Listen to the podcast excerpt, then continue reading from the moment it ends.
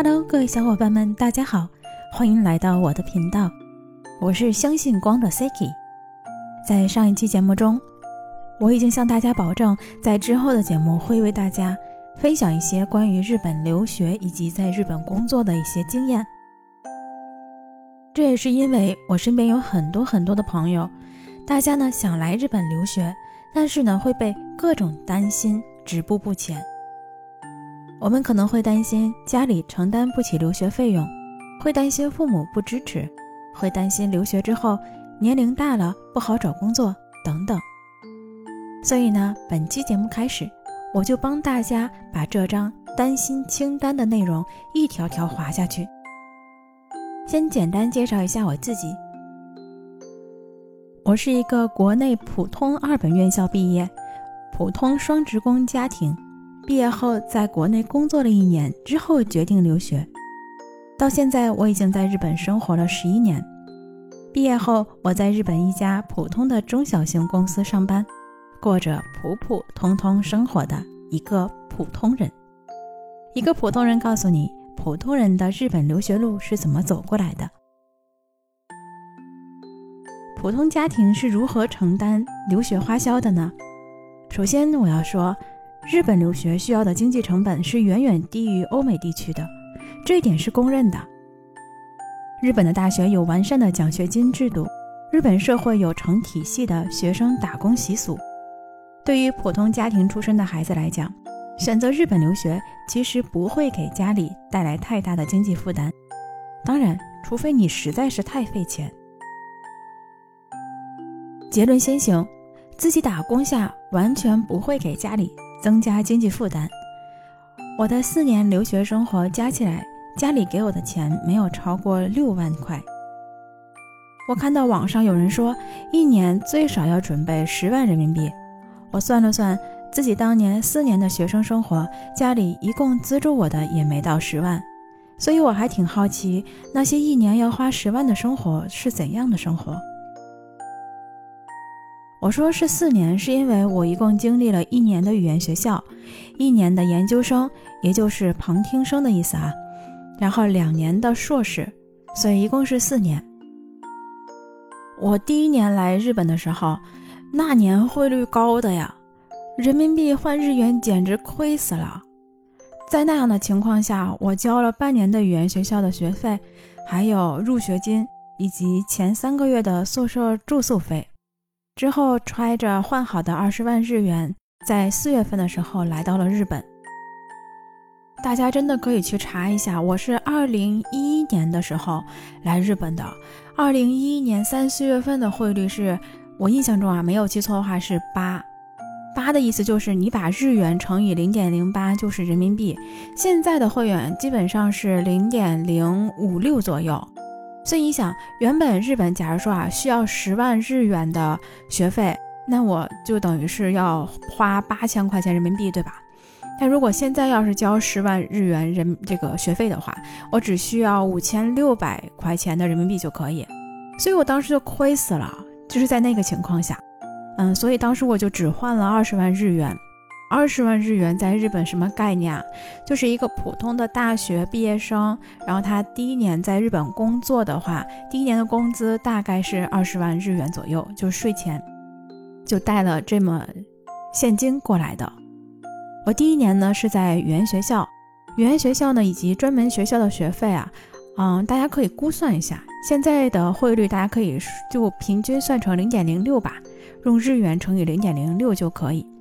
基本上语言学校的这个学费的话，入学金一般是七万日元左右，然后每年的学费呢大概是六十五万到八十万左右，可以这样去算。然后有的语言学校呢是可以支持半年一交的，我当时的语言学校就是半年一交这样的一个学费的情况。这个是语言学校，我当时的语言学校一年学费正好是六十五万。可以半年一交，然后房租呢比较贵，所以在出国之前呢，交完了三个月的房租之后，到了日本我就开始和朋友重新找房子。第三个月搬出去以后啊，基本上我每个月的房租就是在三万日元左右。我在很多平台上去解答大家关于日本花销的一些问题，我就会说我在东京的时候每个月的房租是三到三点五万，就很多人都不相信，就觉得这个价格不可能。一个是我确实是在七八年前是在东京嘛，那可能那个时候的房租和现在有一些不同，但是啊，日本的房租绝对没有涨得那么快，最多也就是几千块钱的变动，几千日元的变动啊，所以三到四万日元，我觉得在东京想租房依旧是可以的，就看你对房子的要求是怎样的。我对我。租房的一个要求就是能够保证我有好的作息，就是晚上睡觉的时候环境比较安静，然后交通较为方便就可以了。然后对于什么哪新房也好啊，或者是必须是嗯有怎样设施的，我其实是没有这么多要求的。所以就是看大家的需求诉求是怎样的。而且我当时在东京的时候是跟别人合租的，我前两年在东京的生活都是和别人合租的。那合租的这种情况下，一定可以减少一部分的住宿的开支，所以这里面我就需要跟大家说明一点，就是你要先知道你有怎样的经济水平。我自己知道我是很普通的一个家庭，所以我打工的钱我是希望能够尽可能省一些花的，所以就会严格的控制自己的支出。那我在这个背景下，我去找房子，我肯定是需要找一个。只要能满足让我睡好觉，然后交通较为便利，去打工、去上学都比较方便，然后跟别人合租，只要是一起合租的人性格比较好，我就可以了。所以我第一次租房是跟我的语言学校的朋友，我们当时是在天津，然后一块儿去的日本，所以在去日本之前我们就已经熟悉了。我们是一起租的，租了一年左右。第二年的话，因为我当时的。已经从语言学校毕业了，我要去旁听的那个学校，是东京的一所大学，所以我就没有办法跟我的语言学校的朋友再合租了，我们就分开了。我呢是在网上找的，找到了一个正好在我学校附近这个区域里面有一位姐姐，她在找合租的人，然后我就过去跟她合租了。所以她那个房子呢是三室一厅，然后比较老一些。就浴室啊，还是最老式的那种，需要打火、煤气打火的那种浴室。可是呢，它的交通来讲的话，一个是守着一个比较大的车站，然后从家里骑自行车去车站大概是五分钟到六分钟，如果是步行的话，大概十分钟到十五分钟吧。我如果没记错的话，因为也比较久远。然后骑车去我学校的话，大概是需要十五分钟左右。所以相对来讲还算是交通比较方便的。我认为自行车可以骑到的地方都属于我们家附近，就这种感觉。那一个月呢，我是三万块钱的房租，而且这个房租里面是包水电煤气的。还有最好的一点就是，这个姐姐她当时租这个房子呢，她已经买好了各种的家用电器了。我就是属于拎包入住的那一种，什么都没有带。就只带了自己的行李，两个箱子，然后当时的姐姐还帮我准备了一张床，那张床呢是她前一个室友就是留下来的，我们就是这样的一个关系啊，从陌生然后再到合租这样的一个情况，我是很满足的这一年，虽然房子是有点老，但又不是我这辈子就要住在这儿的，所以我一点都没有介意。那这就是我第一年的语言学校。以及第二年在读研究生阶段的这个住房的情况，我可以跟大家说，我在东京的两年都是在同一家日本料理店里面打工。我四月份来到的日本，五月份找到的这份工作，一直打到了我离开东京，然后去静冈读我的研究生，读硕士，正式的硕士。这一段时间我都是在这家店打工。然后第一个月我记得。是九百日元，然后后来第二个月就涨到了九百五十日元一个小时，这个时给，然后到了晚上十点以后还有一个深夜时给，大概是一千一百二十块钱左右吧。所以整个打工下来，在不超出法定要求，就留学生一周不能大于二十八小时这样一个要求的情况下，我每个月大概是有十到十二万日元的收入的，然后这个收入呢就能够跟我。在语言学校以及在做旁听生这个阶段的开销是正好能够平衡的，所以我后来就没有再找家里面要过生活费了。只是在我第二年毕业之后，我要去读正式的硕士，因为这段时间里面呢是需要交入学金，还有选考费用，包括我后来第二所学校报考第二所学校是在另外的一个城市，我需要坐车过去，有一定的交通费。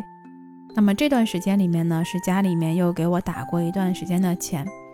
那这一部分呢，我可以留在下一期节目里面来跟大家来聊一聊我的。日本第二年到第四年的这段留学生活具体的花销，可以这里面告诉大家的一点就是，只要是你能够自己打工的话，那么你在日本的生活其实是不会给家里增加太多的负担的。我只打了一份工，在合理的时间范围内，一个月的话呢，能有十到十二万的收入，然后这个收入肯定是赶不上咱们正式上班的每个月的工资的。但是刚才我给大家讲了，一个月的房租的话，控制在三万到四万左右。然后你的学费，你可以自己算一下，一年六十五万的学费，然后折合一个月的话，大家可以自己打一下，六十五大家除以一下十二，那是多少？一个月大概是五点四万。对吧？那你五万五万，你就算五点五万，再加上这个四万块钱的房租，这加在一块儿呢，就是十万。所以你自己的打工的费用是可以和你的这个大头的房租以及学费相平衡的。那么剩下的那个钱呢，就是需要家里面来帮你这个补贴一些的。那补贴的这个额度呢，就是你的吃饭的费用。那这一块的话，就看你怎么去平衡了。比如像我自己的话，就属于能自己做的话，就不在外面吃。这样的话，我一天的生活费用，就只是在食宿方面的话，我大概一千日元绝对是可以够的。然后乘以三十天的话，也就是一个月有三万左右的食吃饭的钱。这里面甚至还可以说我出去吃一两顿，也是完全可以 cover 在里面的。剩下呢就是交通费用了。然后学生的话呢，去交通的话是有月卡的，也会相对便宜一些。最重要就是你打工的那个地方一般都是报交通费的，所以我会选择找打工的地点在从我家到我学校的路上。这样的话呢，那他帮我报了交通费，就相当于是把我的上学时候需要花的这笔啊交通费用就帮我报销掉了。所以相对来讲，就等于说我是没有交通费用在这上面。那其他的费用呢，就是你偶尔买买衣服啊等等。所以大概每个月的。支出包括学费在十五万到十六万日元左右是 OK 的，然后你自己打工赚十万到十二万的，那剩下的四万左右日元哈，那让家里帮你补贴一下，这样的话四万乘以现在的汇率就算是零点零六吧，大概是两千四左右。那有两千到三千块钱，你就可以家里给你补贴两千到三千，那这样的话你的生活就可以说是过得。相对还算很好的一个程度了，就甚至不是说多么穷酸或者是多么的抠抠索索的这种，完全不是。我当时那个状况呢，刚才有跟大家讲，一个是我自己打工有一部分钱，还有呢就是，呃，我第二年在读旁听生的时候，这个旁听生的学费要比语言学校要便宜的，所以我第二年的学费是又少了一部分。那核算下来的话呢，我基本上就不需要家里再给我补贴了。那这一部分我可以到下一期的时候再跟大家细细的聊一聊。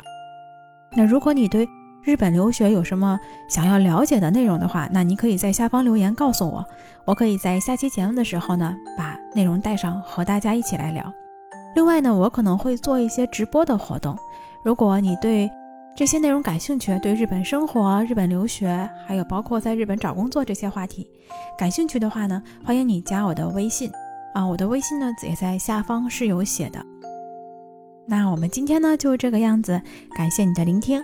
这里是 Siki 姑姑的电台双城记，我在日本，如果有需要，随时保持联系，下期节目再见。